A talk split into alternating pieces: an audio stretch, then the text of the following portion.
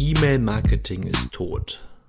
So lautet jedenfalls der Titel unseres heutigen Marketing-Mythoses, der wiederum falsch ist. E-Mail-Marketing ist tatsächlich immer noch eines der effektivsten Marketinginstrumente, welches im Online-Marketing gibt. Der Kosten-Nutzen-Faktor ist da ein entscheidender ähm, Aspekt, denn eine E-Mail zu schicken an Abonnenten, die man vorher schon gesammelt hat, ist halt meistens mit sehr wenig Aufwand und auch sehr wenigen Kosten verbunden. Dementsprechend ist dort die E-Mail einfach sehr effektiv. Und natürlich, wir bekommen alle sehr viel Spam-Nachrichten. Aber dennoch wird jeder von uns wahrscheinlich ein paar Newsletter haben, die er sehr gerne liest und aufgrund dessen auch mal was gekauft haben. Es gibt zum Beispiel auch sehr erfolgreiche Podcasts wie Alle Wege führen nach Ruhm mit Paul Ripke und Joko Winterscheid oder Fußball MML mit Mickey Beisenherz, Lukas Vogelsang und Mike Nöcker die beide auch auf einen Newsletter setzen, um dort auch regelmäßig ihre Produkte oder ihre Werbepartner präsentieren und damit auch Geld verdienen. Und das sind zum Beispiel zwei Newsletter, die ich gerne öffne. Ich öffne auch gerne mal den Newsletter von Amazon oder von Zalando und anderen Online-Plattformen oder vom Nintendo eShop ähm, um mich dort über aktuelle Angebote zu informieren und äh, kaufe natürlich dann auch einmal was.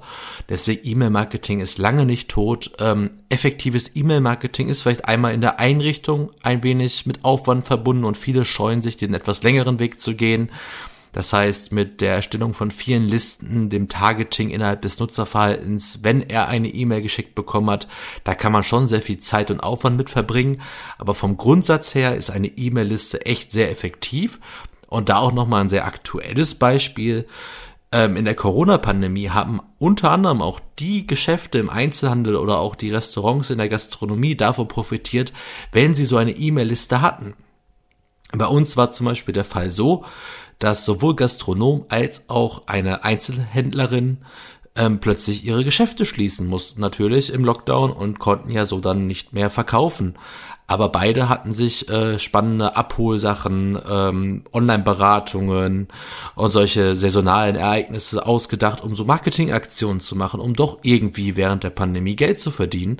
Und ohne die Marke, äh, ohne die E-Mail-Liste wäre die Kommunikation mit den Kunden sehr schwierig geworden. Natürlich haben auch dort die Social-Media-Kanäle eine große Rolle gespielt, aber vor allem persönlich geschriebene Newsletter in der Pandemie kamen sehr gut an und ähm, oder vielleicht sind sie auch EinzelhändlerInnen, deswegen können sie sich das besser vorstellen, aber wenn sie plötzlich äh, von einem auf den anderen Tag die Tür zumachen müssen und können ab dann nicht mehr mit ihren Kundinnen halt ähm, kommunizieren, dann sieht's halt mau aus mit dem Geld verdienen. Deshalb Online-Marketing sich irgendwie Plattformen schaffen, in denen man, auf denen man halt mit seinen Kundinnen ähm, kommunizieren kann, ist so oder so eine gute Sache. Dementsprechend auch der Aufbau einer eigenen Webseite. Wir hatten alle dieses Jahr schon den äh, Shutdown oder die kurze Nichterreichbarkeit von Facebook, WhatsApp und Instagram. Wenn das die einzigen Kommunikationskanäle waren für die sechs Stunden, in denen vielleicht irgendwas Wichtiges in, in ihrem Unternehmen zu kommunizieren gewesen wäre, dann ähm, ja, wäre das ordentlich in die Buchse gegangen. Dementsprechend, ähm, E-Mail-Marketing ist wirklich nicht tot und auch wir ähm, haben einen Newsletter auf contunda.de, den wir gar nicht so regelmäßig übrigens bespielen, was auch noch so ein Trugschluss ist. Nur weil ich die E-Mail-Adressen habe, muss ich ja nicht wöchentlich einen Newsletter ähm, versenden, weil machen wir uns nichts vor, die meisten Abmeldungen von einem Newsletter passieren ja immer erst nach Erhalt eines Newsletters. Solange der aber relevant ist und einen gewissen Mehrwert erzeugt oder schöne Angebote hat, werden Leute sich ja nicht abmelden. Und wenn er dann noch ganz selten kommt oder nur zu ausgewählten Themen, dann ähm, ja, warum sollte den dann jemand abmelden? Deswegen auch das wieder. Eine E-Mail-Liste aufbauen heißt nicht, dass man regelmäßig äh, posten muss. Ich glaube, es gibt vielleicht in den letzten zehn Jahren hatten wir vielleicht keine zehn Newsletter. Wir haben immer dann einen Newsletter, wenn es irgendwas Berichtenswertes gibt, wenn wir gerade selber irgendein Angebot haben oder einfach eine kreative Idee haben oder ein neues Produkt auf den Markt bringen.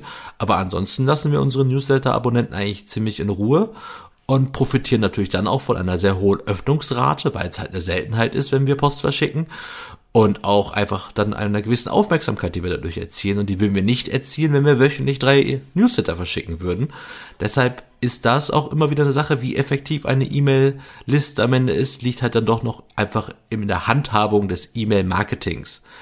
Äh, wenn Sie dazu weitere Fragen haben, können Sie sich natürlich auch jederzeit bei der Cotunda GmbH melden sehr gerne optimieren oder bauen wir Ihr E-Mail-Marketing aus. Bis morgen!